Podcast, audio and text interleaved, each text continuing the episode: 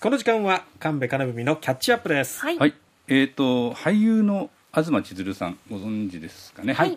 えーまあ若い頃からあ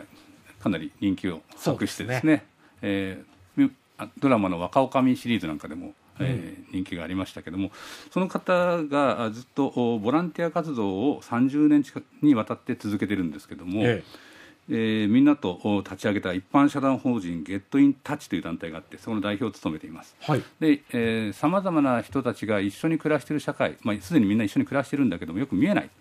えーでも実際はこの社会は混ぜこぜなんだと、混ぜこぜの姿を明らかにしていこうじゃないかっていうことでエンタメの力を借りた、はいえーショーをお行いました。えー2017年から月夜のからくりハウスというう名前でエンターテインメントショーを開いています。ええー義足のダンサー、えー車椅子のダンサー全盲のシンガーソングライターあこ小人レスラー、まあ、いろんな方々が出てきて普段一堂に会することがない人たちがた本当に大きないろんな個性を持ったパフォーマーが揃ってですね混ぜこぜ一座っていうのを結成して月夜のからくりハウスハウスを上演してきたんです、今回は5回目でテーマが「歌行姫と七人の小人。ズ」うーん。コビトーズはひらがなですね、はい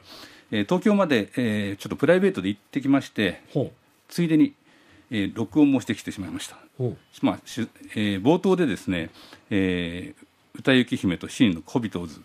も盲目の落語家桂福天さんのこんな口上が披露されます。生まれ入れたるこの姿。けだものなのか化け物なのか異星人か妖怪かはたまた妖精か天使か悪魔か魔女なのかおようとお急ぎでない方は一度はこの偽物公開までずずずいとお立ち寄り。あえよ寄ってらっしゃい見てらっしゃい。あが寄ってらっしゃい見てらっしゃい。ほな行こうか。って感じでですね始まるんですがあー見せ物小屋だというトーンなんですね。えええそして、えー身長が1メートルちょっとの、まあ、小人さん、えーが勢ぞろいして登場するんです、まあ、今までこう、まあ、昔は小人プロレスなんてちょっとあったんですけども、えー今はあテレビに出てくることもほとんどなくて、でずっとこの人たちでもいるんですね。現実にいる、その姿をきちんと見てほしいと彼らも言っています。私たちは小人だと言ってははばかりませんようこそ小人の王国へ。これより先はあやかしの都。映しようは夢。夜の夢こそまこと。いいは悪いで。悪いはいい。綺麗は汚い。汚いは綺麗こんな言葉がですねキーワードのように出てくるんですね、今のあの小人さんたちが喋っている言葉ななんです。ですごくきらびやかな衣装をして、えー照明がかかって音楽もあってあの舞台はとても華やかです、はい。でも登場人物はあー小人さんなので最初はみんなびっくりするかもしれません。でも次第にですね楽しく歌い踊る姿に、気にな気にならなくなってくるんですねで障害のあるなしにかかわらず素晴らしいパフォーマンスを披露するええ。タレントが集まっているからなんですね、ええちょっとこの歌を聴いてみてください。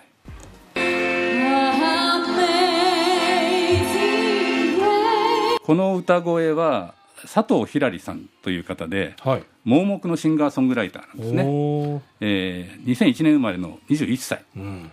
東京パラリンピックでは国歌斉唱の重責を担ったんですはい、で、えーこれこの歌に合わせて、えー片足のない義足のダンサーがはい。踊っているんですね、えまあ、そもそもあの東さん自身も、自分自身もみ見せ物なんですよと言っています、ん。まあ、障害のあるなしにかかわらずこの素敵なパフォーマンスを見てほしい。それが月夜のからくりハウスなんですね、で、えーこういったパフォーマンスパフォーマーが活躍する舞台を作って、えー障害者のイメージを変えていきたい、まあ、見えないようになってるけど今の社会はもう混ぜこぜの社会なんだっていうことを知ってもらいたいということなんです。えー、とこの舞台はですね多くの人が憧れる歌行姫という人がいるんですね、はい。えー非常に評判になっている方がいる。で、えーその人に嫉妬するドラッグクイーンが出てきます、ん。ドラッグクイーンってわかります？あのどぎつい女装をそうそうつい女装、うん。メイクはい。で身を包んだ表現者の方ですね、えーその方がこんなことを言い出します鏡よ鏡よ鏡さん。この世で一番美しいのは誰？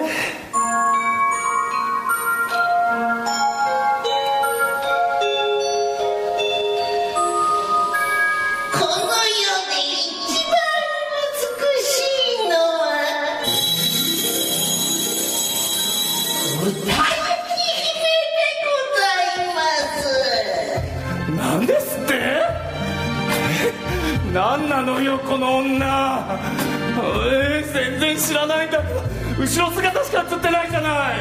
えー、もう絶対なんか裏があるに決まってんだけど。じゃあ、えー歌行き姫昭和るうんこれは出てくる。ああもう出てこないわね。じゃあ次は歌行き姫枕営業してるんじゃないの？うんしてないのね。うんですそれらしいの出てこない。もう出てこない出てこない。うん出てこないなら。作ればいいのよ。歌行き姫は逮捕歴があるんじゃないかしら。令和の時代に毒リンゴなんてもう古いわよね。毒もインターネットの時代でございますから。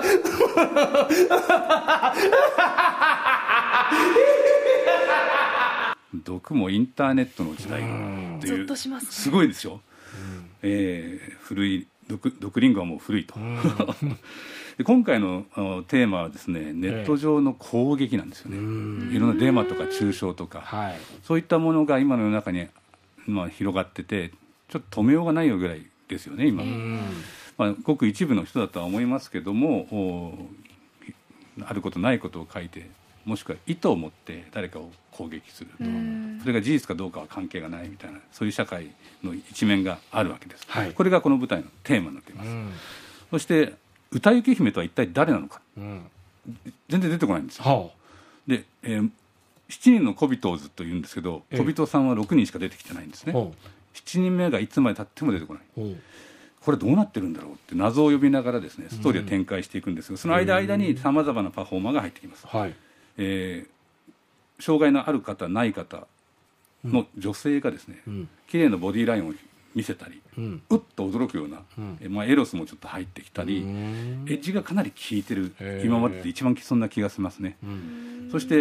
ーこのこんな曲も出ました。このラップは、えーコミュニケーション能力に障害をが起きている自閉症を持つ青年なんですね、まだ死んでもいないあなたのことを思いながら俺は言葉を探し続けている。影が伸びていくと同時に俺は光を怖がるようになりまた誰かが正しいと言ったそれを呪いだと思い俺は呪いスピードのまま地の上を歩く。空には決して追いつけないだろう。しかしあなたが星屑に変わってしまう頃俺は現実に生きていたことを思い出す。今呼吸をしているのになぜ生きてるのに Lifetime you live it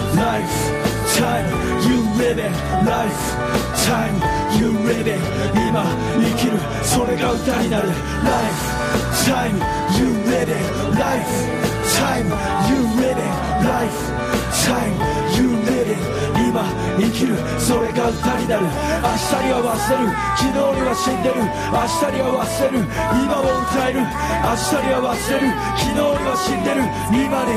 You live it for the poetry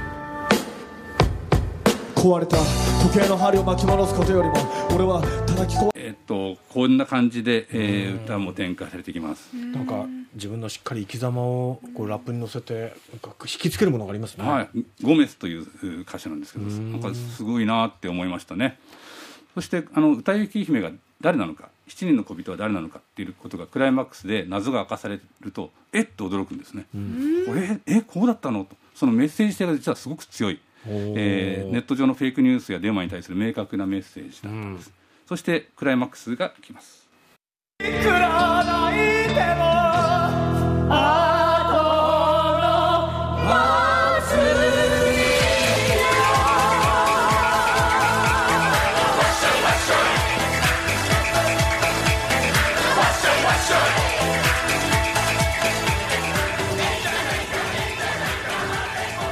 こんな感じで、えー